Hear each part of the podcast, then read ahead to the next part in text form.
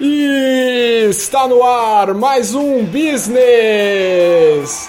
Hoje com o João Kitsis. Abril acabou, agora é só maio. que piada merda! Nossa, ele roubou isso, certeza. Estamos também com Natália Rubio. Keep calm, abelhudos. Keep calm, também tá maravilhoso. E com o primeiro convidado talvez se torne recorrente, a gente vai ver dependendo do desempenho dele hoje. Eli Mansur. Boa noite aos nossos internautas, abelhudinhos e abelhudinhas. Contratado. Você está demitido. Já começou melhor que a Nath.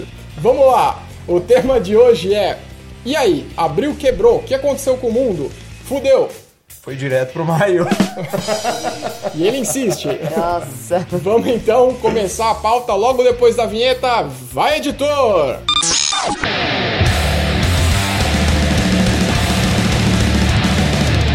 Business! Business! Business! O podcast que fala o que você precisa saber.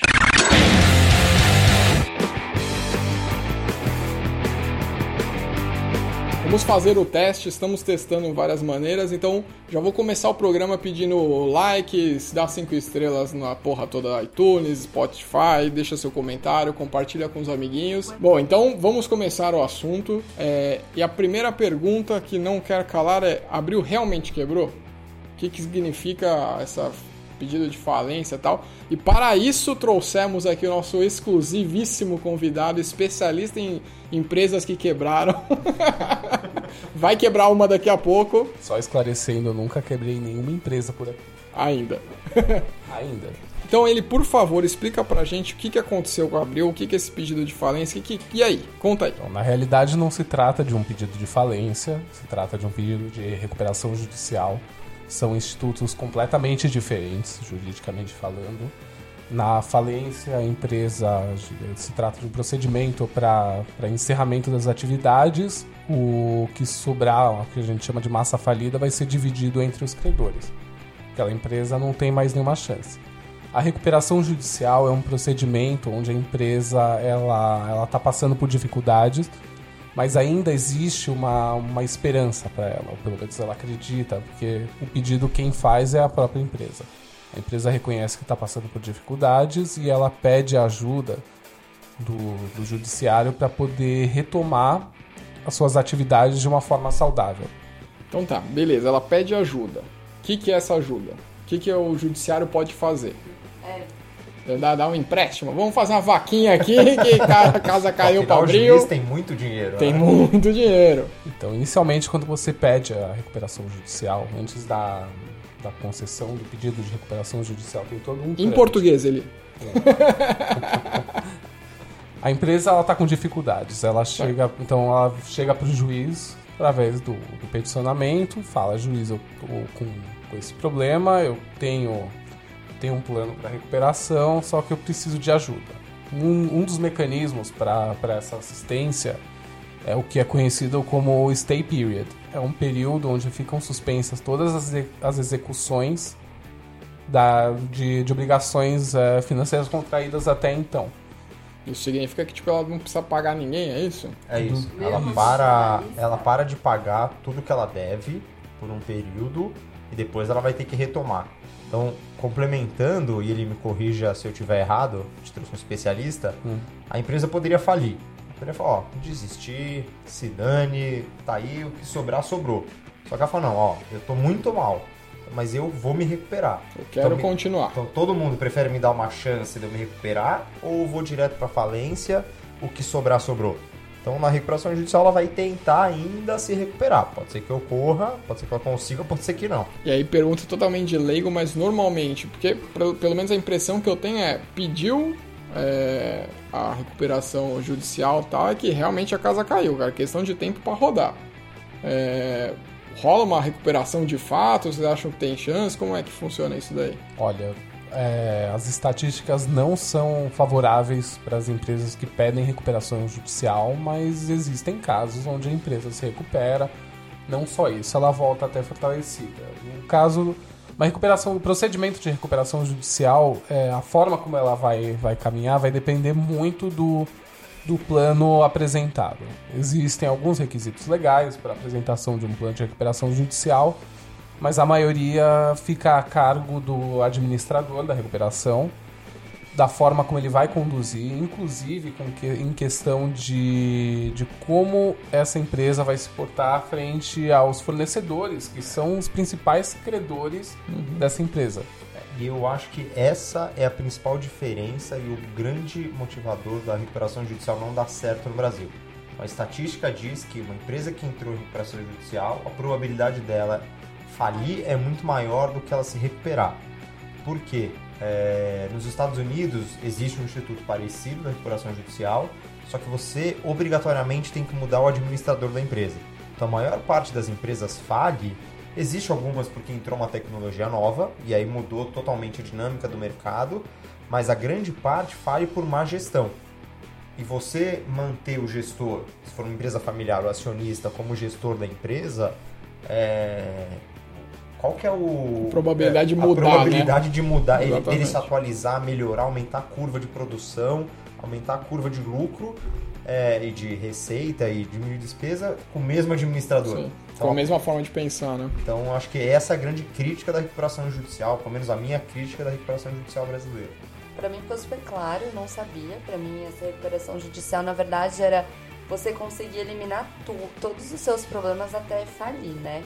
Mas a minha dúvida é, poxa, chegar nesse ponto, né? A gente vai falar um pouquinho aí da crise, desses motivos. Acho que todo mundo conhece Abril. Mas a gente tem outro caso grande aqui que aconteceu no Brasil. Porque a sensação que eu tenho é assim. É, pô, será que eles não poderiam ter vendido antes? Porque o que a gente costuma ouvir é, ah, a empresa tá mal das pernas, vem um outro grupo grande e compra. É, mas aí a gente vai entrar mais um pouquinho mais pra frente, é quem que vai querer comprar Abril? Abril tem um futuro promissor. Normalmente você compra uma empresa ou porque ela tem uns ativos muito valiosos, ou porque o futuro dela é promissor. O futuro da Abril é promissor, a gente vai discutir daqui a pouco. Ela tem ativos muito valiosos, ela tem alguns, mas não todos. Então a gente vai entrar, na minha opinião, porque que a Abril entrou numa crise financeira muito grande. Então vender a Abril pelo tamanho que ela tem, não tem comprador para ela. Talvez alguém de fora muito grande, um fundo, um fundo sul-africano investiu na Abril há uns 10 anos atrás, chama Naspers. E eles saíram do negócio por algum de um fundo que tem é uma empresa que tem mídia, empresas de mídia de jornalismo ao redor do mundo. E eles saíram do negócio. Então é, acho que a empresa não conseguiria vender, a, a Abril não conseguiria vender a própria empresa ou os controladores, talvez alguns ativos. A revista Veja tem um valor, tem um valor gigante. Mas acho que vender a empresa em si não era uma opção, ninguém não teria comprador. Só respondendo a primeira parte da pergunta, você hoje no, no Brasil você tem outros grupos, grandes grupos, que, que também estão passando por um procedimento de recuperação judicial. Em diversos segmentos. Na telefonia a gente tem a Oi. A Oi está passando por uma recuperação judicial. No varejo de, de- no, no- meio têxtil temos a, o Grupo Colombo. Então isso na verdade não é, empresas grandes estão passando por dificuldades, isso é o reflexo da crise.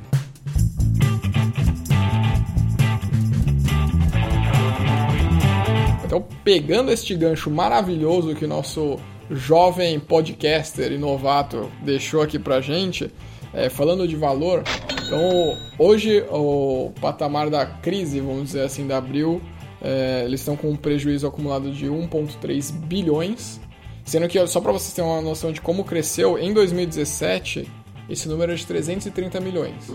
Então, acho que eles fizeram alguma coisa errada aí, né? É, e aí eles anunciaram que eles vão ficar com 15 marcas, 15 revistas. É, dentre essas 15 aí, as mais importantes, ou as mais conhecidas, é Veja e Veja São Paulo, Exame, Quatro Rodas, super interessante, Você S.A., Capricho, tá aí as adolescentes do Brasil não ficarão sem a Capricho, enfim, VIP, Placar, algumas mais nichadas.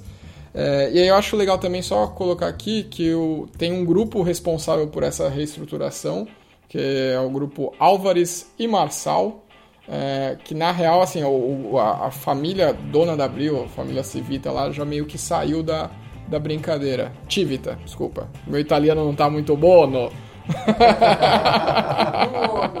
Muito buono. Isso é importante. Eles contrataram uma das maiores consultorias do mundo para estruturar a recuperação judicial. É uma consultoria cara e muito competente. Então, assim, essa é uma sinalização para o mercado de que eles estão com interesse realmente de recuperar e não simplesmente falir. Então, a Álvares Marçal não entra em projeto, porque normalmente eles ganham conforme a empresa melhora e começa a faturar mais e começa a melhorar. Então, essa é uma sinalização boa para o mercado de que, opa, tem um carimbo Álvares Marçal de qualidade para o futuro. É, porque o que eu acho que o ouvinte tem que entender é que a Abril não quer recuperar, ah, eu quero continuar vendendo revista. Na verdade, ela quer recuperar o nome Abril. Eu acho que isso que é importante, né? Porque o nome Abril é muito forte no mercado e ele não perdeu o respeito.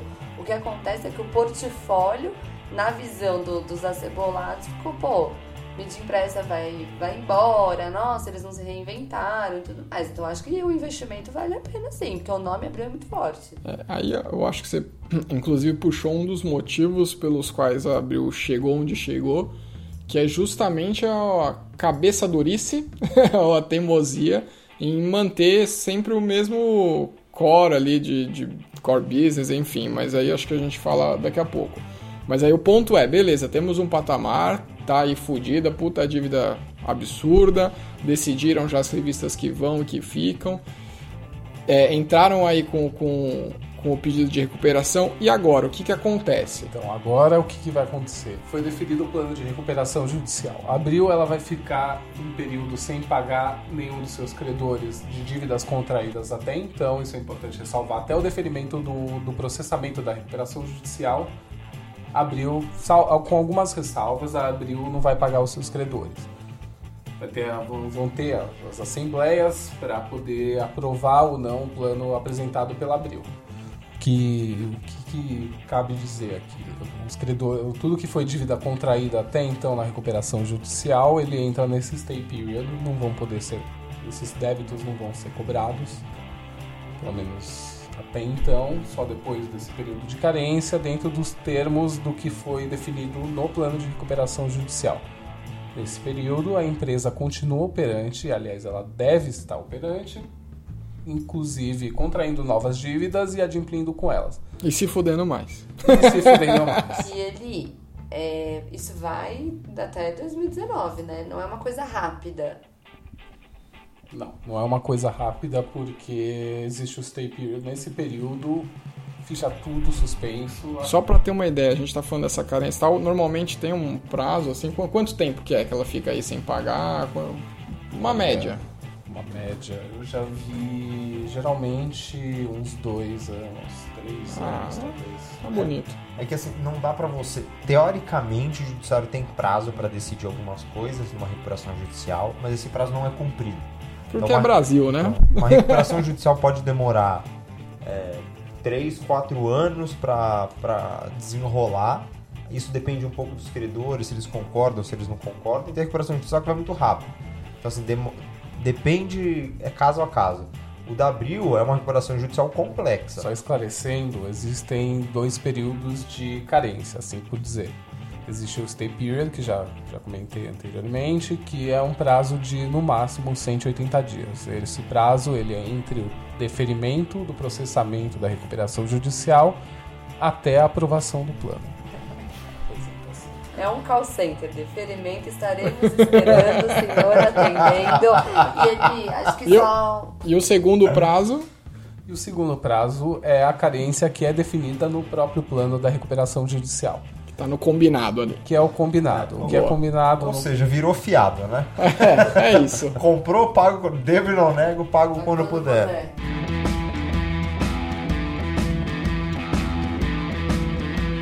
Então tá, jogamos pedras na Abril, mas o que, que a Abril tem, tem a dizer pra gente?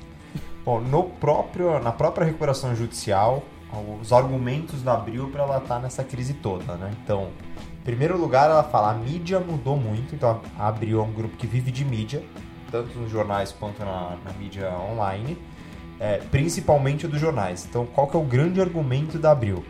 ela teve a grande entrada de Google, Facebook, Instagram no mercado e aí as receitas da Abril caíram muito e a venda de impressos caiu de meados de 2014 e 15 de 444 milhões de exemplares ano para 217 milhões de exemplares ano.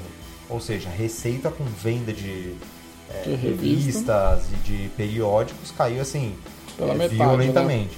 E assinaturas, eles vendiam 90 milhões é, em- de assinaturas ano para 30 milhões de assinatura ano é, Brasil. Então, assim, o argumento deles é: o mercado mudou muito é, e eu parei de vender. Aí eu tenho que viver só de mídia. E a própria mídia também mudou muito. Ou seja, as duas grandes fontes de receita da Abril caíram. Então, esse é o grande argumento deles. Tem até um podcast que a gente gravou, né? Falando das empresas que tinham que se reinventar ou morriam, né? E acho que tá aí um grande exemplo que a gente, enfim, não, não citou, mas vale, vale falar, né, cara? Como que um grupo que tá, tinha grana, tinha anunciante, tinha patrocinador, como que o cara não acompanhou esse movimento? Porque eu, sinceramente, não vi. Vocês viram alguma É, coisa? não, não, e aí, e aí só é, acho curioso que a, a versão da Abril é elas, eles falando o que é óbvio que todo mundo já sabe, né? A justificativa do cara é o cenário mudou aí, hein? É, mudou. E você fez o quê pra né, acompanhar essa mudança? Mas acho que a grande discussão que a gente vai entrar é: tinha o que Abril fazer? Tinha. A minha opinião é que não. Mas por que tinha? Tinha, sabe por quê? Primeiro que se você tem nomes grandes, várias. é, vou dar um exemplo, sei lá. Você tem os grandes portais hoje. Vai, G1, UOL, que são portais do quê? De notícias. O que, que a Abril fazia? Dava notícias. As revistas basicamente eram isso, né? Você tinha lá a parte de matérias e tudo mais. Cara, cadê você com grandes portais online ou fornecendo para esses grandes portais? É, e aí um ponto que pouca gente sabe, inclusive, é que a Abril era dona do BOL. Lembra do BOL? Alguém lembra Brasil do BOL? Online. Brasil Online, Tem o meu exatamente. e-mail do Bol até hoje. Saca? Não, não, não, é de graça. O que eu me lembro do Ball é o, aquele trote que uma vez passaram, que era imitando o, o Silvio Luiz. Arroba, wall, wall, aol, wall. Que ele passou pelo. Eu não lembro, mas o editor vai ter que achar e colocar um pedacinho aí. Se fode aí. Silvio, Silvio, ponto. Arroba, gol, bol, B-O-L. aol. Deveras hilariante. Mas enfim, é, eu acho que trouxe aí a curiosidade do BOL, porque eu acho que em algum momento alguém lá dentro falou, tipo, é, talvez seja interessante esse negócio de site e tal, mas ou não botaram uma fé, ou não colocaram, não deram continuidade, e aí a minha percepção é que a boa e velha teimosia da gestão achando que o, o negócio nunca, nunca não precisa mudar, porque tem dado certo por 50 anos, então vai continuar dando certo e tudo mais. Ou se não, é a velha desculpa das empresas de falar que é só tecnologia, é só nas grandes capitais, no eixo Rio-São Paulo, e de repente tomou uma proporção nas classes mais baixas, classes mais em todo o Brasil, e os caras se ferraram. Porque é isso, né? O pessoal acha, ah, não, ah, só no eixo Rio-São Paulo que os caras têm um bom acesso à internet, o restante do Brasil não. É, não- é difícil de especular o que se passou de Mas fato na mente do cara. Não, é que eu acho que assim, a gente não pode ser superficial na análise, e até porque profissionais de mercado, a família saiu da administração tem um bom tempo. É, o, acho que era o Roberto Tivita, ele também ele, ele não gostava realmente das, das mídias sociais, ele achava que a internet não era o futuro. Sim, ele já deixou claro em várias entrevistas que ele não acreditava em internet e tudo mais. Mas depois do, do Roberto Tivita da, sair da presidência executiva, não do conselho, ele nunca foi do conselho, mas da presidência executiva, é, vários administradores, vários presidentes, CEOs profissionais entraram na Abril. Então o último foi o Walter Longo, Foi, é. o Walter Longo, O- da, o ex-aprendiz. O, ajuda- o ajudante de do- aprendiz. que é um cara super competente, que é um cara de renome, Sim. que não é uma. não foi um profissional qualquer que colocaram lá. Minha opinião particular com a Abril, a gente pesquisou e alguns números é, importantes que vale a pena a gente citar. Era uma empresa que tinha em empréstimo mais de um bilhão de reais. É uma empresa que tem de um passivo com fornecedor anual de 500 milhões de reais. Então, assim, a Abril sempre teve, quer dizer, a Abril é uma empresa de 70 anos, ela foi construindo é, uma empresa de um tamanho com ativos físicos né, e, e custo fixo muito alto e custo é, para manter tudo isso tão alto que não tinha como ela sobreviver, pelo menos na minha visão, com essa estrutura que ela tinha.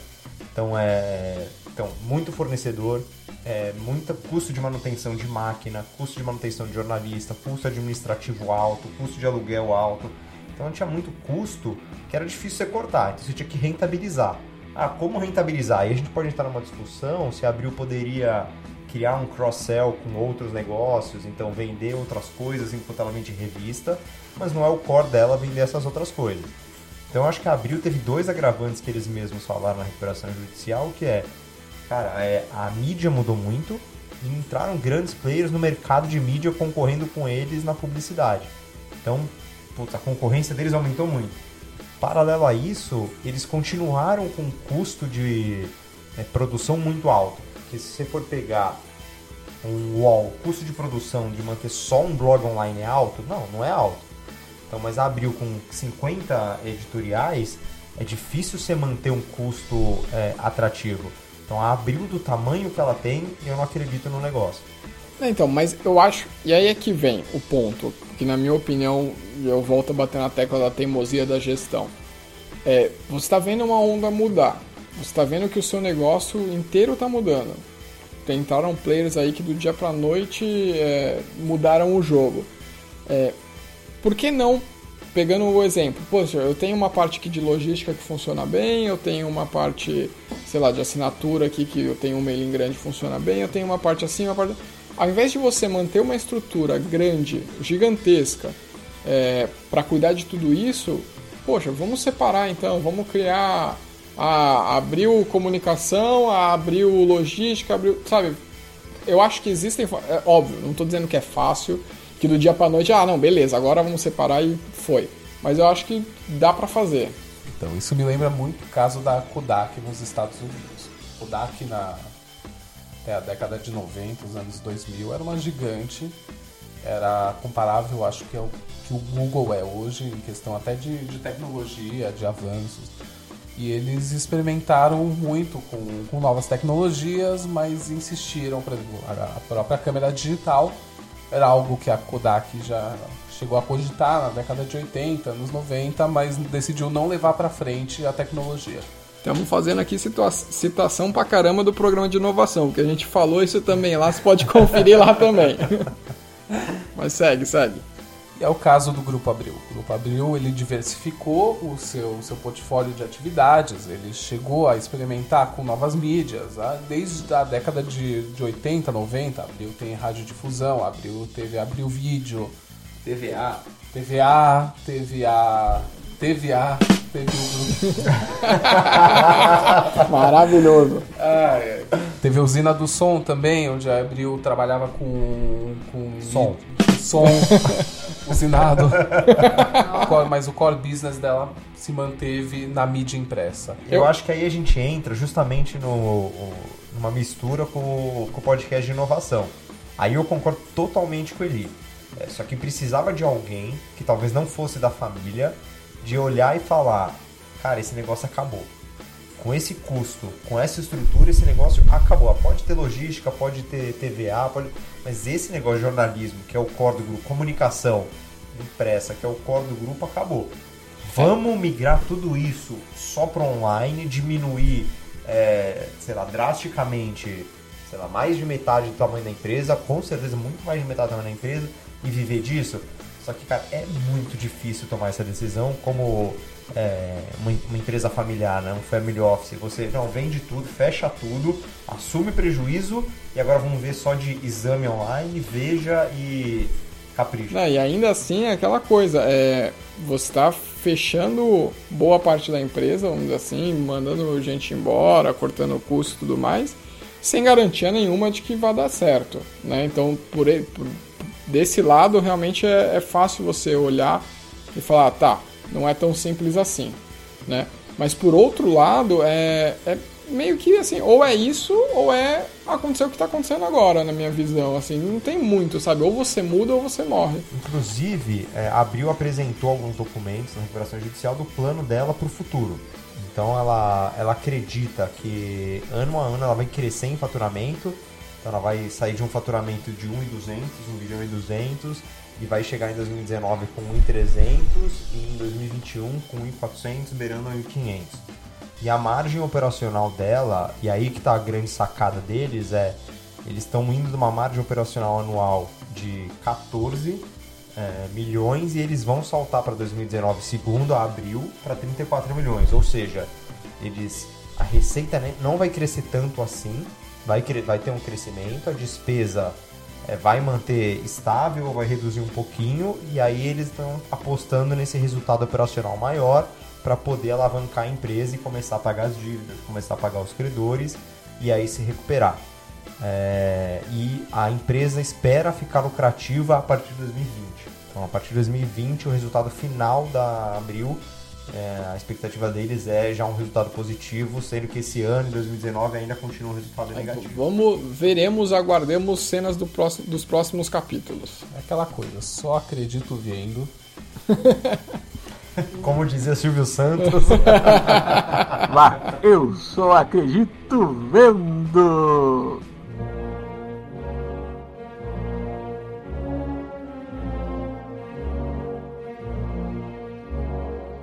Bom, e aí a gente vê todo esse patamar de mudanças, abriu, eu acho que a gente pode dizer que se não é, já foi a maior empresa de comunicação ou de mídia impressa do país, muito provavelmente pelos números e tudo mais.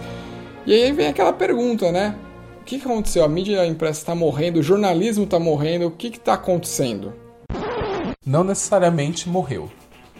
Houve uma tomada muito grande do espaço pela mídia não tradicional, mídia digital, Facebook, Hoje, Google, os blogs, blogs inclusive exatamente. sites de notícias. É, os portais de notícias. O que acontece? Antigamente as pessoas esperavam pelos periódicos, esperavam assim, as revistas mensais, uh, quinzenais ou, ou semanais para terem as notícias em mãos. Então você esperava a Veja, você esperava aí o pode ser até talvez a sua revista de carros. Você é leitor da Veja, Rogerinho? É isso não, mesmo não. que você está dizendo? E as pessoas.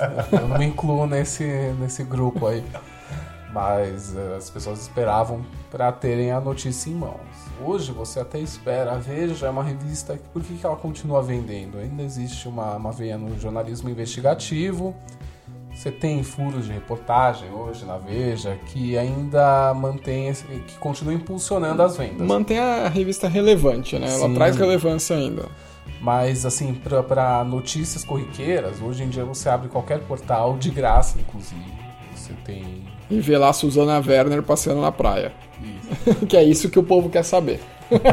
Afinal, o povo gosta de lista, buzzfeedização, buzzfeedização e isso eu acho terrível. Por isso que eu continuo. Eu, pessoalmente, eu assino dois jornais. Eu recebo eles todos os dias na porta da minha casa. Eu, eu gosto... Apesar de receber, eu não leio ele físico todos os dias. Pra vocês terem uma noção, ele tá usando um pullover xadrez, um suspensório ele e é uma gravata borboleta. Exato. Não, e, e, aí eu acho que vem, vem a parada de assim, é, o que que, o que que faz uma pessoa pagar ou não por uma notícia? Por exemplo, ou o que, que gera credibilidade, o que, que gera relevância numa notícia é, ou não. Mas antes de entrar nisso, acho que tem uma provocação. O que, que é mídia social? Você vai pensar, ou é, essas redes sociais, né? É um socialismo, é uma democratização da informação e da, e da divulgação da sua opinião. Então, antes, o jornalista, para ele ter acesso à informação, ou ele usava Reuters, essas agências de notícias gigantescas, que eles tinham pessoas para estar tá, ao mesmo tempo na guerra do Iraque, na guerra do Golfo, na guerra de não sei aonde, da, da Crimeia, e mandar a notícia para cá. Só que agora a notícia trafega online, a foto trafega online, então o cara não precisa ter uma câmera fotográfica na Crimeia para fotografar a crise. Não, ele tira uma foto ali na hora, pega uma ou pega uma foto que alguém tirou e escreve a opinião dele. É igual o jornal da Globo, né? Eles, ele usa, é, ele interage com o público, usa as redes sociais, né? E por que então talvez um futuro para abrir? Porque a gente falou um pouco dos números, do quanto que ela acha que ela vai, vai faturar financeiro. Só que assim, será que é uma alternativa para ela não sair deste ramo de mídia? Então talvez não, não perder esse DNA dela no futuro, mas assim, compartilhando outras coisas? É, eu, eu acho que assim, honestamente, ela já saiu, ou se ela não entender isso, ela vai cair de novo. Não existe esse ramo de mídia para abrir mais, na minha visão. É, ela, o, o negócio abriu se construiu fazendo jornalismo de qualidade e tendo credibilidade e relevância nas notícias. Hoje a gente vive uma enxurrada de fake news, será que isso é verdade? Compartilha notícia falsa no WhatsApp, no Facebook. Então, assim, na minha visão, é, a gente tem um lado positivo das redes sociais e internet, porque é muita notícia rápido, mas tem um lado negativo que é a falta de verificação, você tem uma, uma disseminação enorme desse tipo de coisa. Se Abril entra é, falando, tá, eu vou ser o bastião aqui que vai garantir as notícias verdadeiras. Esquece a estrutura impressa, esquece vender mídia na revista e parte para esse lado, unindo a velocidade do digital mais a credibilidade que o nome e Grupo Abril tem, você consegue talvez fazer uma coisa melhor para o futuro. É, eu concordo, mas eu acho que a gente só vai é, sentir falta dessa qualidade de mídia e de produção de conteúdo a hora que ele acabar. Porque isso é fundamental para a democracia. Então, para o Brasil melhor, ou para qualquer país é, decente melhor, isso é muito importante. Então, a produção é jornalística de qualidade, que é o cara que vai poder investigar um negócio até o final, vai poder apurar fato, vai ver se é verdade ou não é, se é fake news ou não é. Então, a, é, o jornalismo e essa mídia independente é muito importante para a democracia. E a hora que a gente perder e só analisar comentário de Facebook e Instagram, a gente vai ver, putz, faltava opinião, faltava alguém que pudesse pesquisar é, com qualidade essa informação. Eu acho que esse é o ponto que a Abril tem que concentrar agora para o futuro. Não é a questão da, da, da, divulgação dessa mídia, se é por meio impresso, se é por meio digital. Eu acho que esse caminho já está mais ou menos que trilhado já para ela. Vai ter que ser Vai ter que ter um enfoque mais no meio digital do que no físico. O que Abril precisa vender é a sua credibilidade, é o seu nome para o mercado. Eu continuo assinando os jornais, apesar da notícia circular gratuitamente na internet, eu continuo assinando os jornais porque eu prezo, pessoalmente, eu prezo muito pelas opiniões. Por exemplo, eu assino a Folha. Eu gosto da Folha porque ela tem uma boa base de colunistas, é uma base diversa, de, com, com opiniões de várias linhas. Você tem vários uh, enfoques sobre uma mesma situação e isso me mantém interessado na, na, no periódico. Eu acho que é aí que Abril não vai conseguir, porque assim, você transformar uma empresa de bilhão numa empresa de no máximo 100, é, dezena de milhão, é muito difícil você reduzir a esse tamanho. E essa credibilidade eu acho que você vai encontrar nessas mídias independentes que estão surgindo.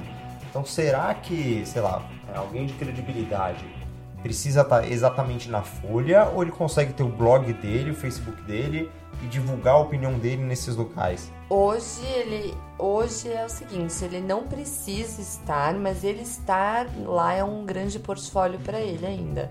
Você entendeu? É, eu concordo. Eu concordo. acho que o nome do cara sozinho pode até ter uma credibilidade, mas quando ele se une a um nome maior, a uma, a uma Veja, a uma Folha, a um Estadão, qualquer que seja, dá ainda mais relevância para esse cara falar. Não, eu, concordo, eu acho que eles têm credibilidade e eles é, passam isso para o mercado. Só que você viver só disso é, é muito pouco. Então, é e eu acho que a gente está numa curva muito é, descendente desse mercado a gente vai chegar numa crise e vai começar a valorizar. Então eu, por exemplo, hoje eu não assino nenhum jornal de grande circulação, mas eu assino, por exemplo, um jornal jurídico que chama Jota, que ele me traz credibilidade nas notícias jurídicas. Ponto. É só isso. Então ele é uma mídia independente que é só focado nesse nicho. É, e é mas, super específico. É, né, e é super específico, mas acho que as pessoas tendem hoje, com tanto acesso à informação e, tão, é, e a facilidade é tão grande para você propagar esse conhecimento nichado que a pessoa vai, eu quero saber de política. eu vou no blog político super renomado, eu vou no blog jurídico, econômico, é, moda, design, comida, super nichado aquilo que me interessa. E eu vou parar de assinar a Folha, o Valor, o, o Valor ainda é um pouco nichado, a Folha, o Estado, o, a Veja. É, eu, eu, concordo em partes, eu concordo que o público ele vai pro, pro nicho, ele procura direto o que interessa. YouTube é um exemplo clássico disso. Mas ainda assim, por que o Jornal Nacional ainda é um dos maiores índices de Ibope do, do Brasil? Tipo, ainda acho que ainda existe muito essa relevância de, putz, eu gosto do William Bonner, eu gosto quando ele fala, eu acredito no que ele fala. Eu acho que isso ainda é muito importante e eu acho que dá pra Abril pegar carona nisso. E aí depois que ela se consolida como um veículo de credibilidade dentro de um novo meio, aí você começa a pensar nos passos futuros. Ah, vamos ter dentro aqui da Abril, site Abril, isso, aquilo, aquilo outro. Mas acho que o primeiro passo, eu planejaria uma, uma, uma base de, de ah, vamos voltar, ah, vamos ser o, o cara aqui que vai desvendar se é fake news ou não, a gente vai falar a verdade, a gente tem repórter, a gente pesquisa, a gente pode não ser o primeiro a dar notícia, mas quando a gente der, vai ser a verdade. E eu acho que, pegando até um pouquinho que nem ele falou, pô, eu gosto de colunistas, né? Nada mais é, de repente abriu pro futuro, faz um portfólio de influenciadores, não digo nem digitais, mas esses caras tornarem os grandes influenciadores, uma assessoria de imprensa até, né? Porque quando você fala do nome deles, pô, pega esses colunistas, coloca os caras falando, é, assessora esses caras, né? E assessora co- talvez essa nova, essa nova onda de, de jornalistas ou influenciadores que vem, ela poderia ser. Mas aí, de novo, você sai de um milhão de bilhão para uma empresa de milhares. É difícil. É difícil, é o ego, né? Como o ego quebra muita gente. Eu concordo, mas eu acho que tem que começar de algum lugar. Eu acho que para se adaptar para o futuro, Abril precisa é, reduzir o seu custo com, mídia impressa, até para se tornar mais competitiva perante os seus pares hoje da mídia digital.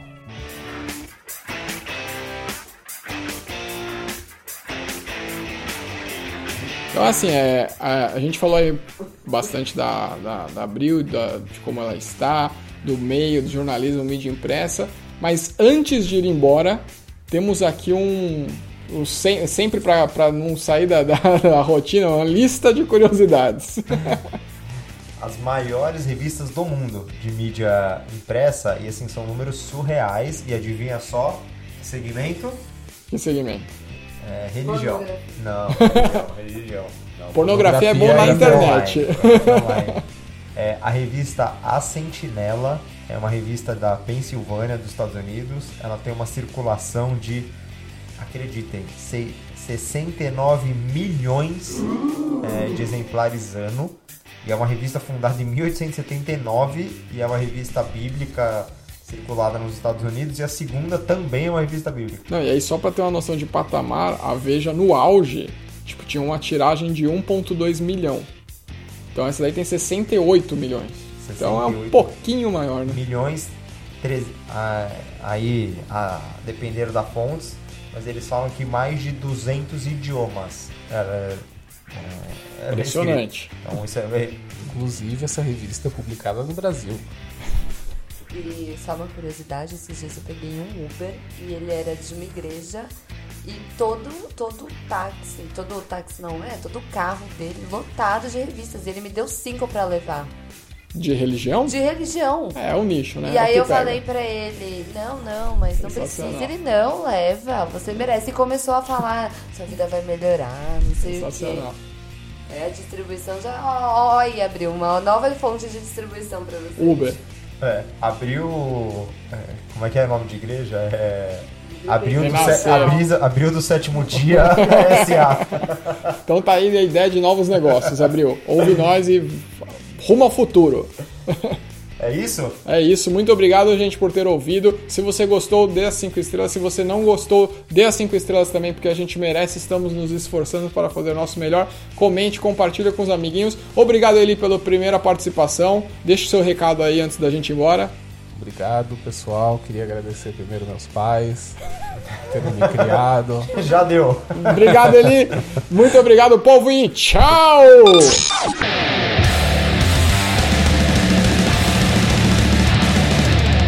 Business! Business! Business! O podcast que fala o que você precisa saber.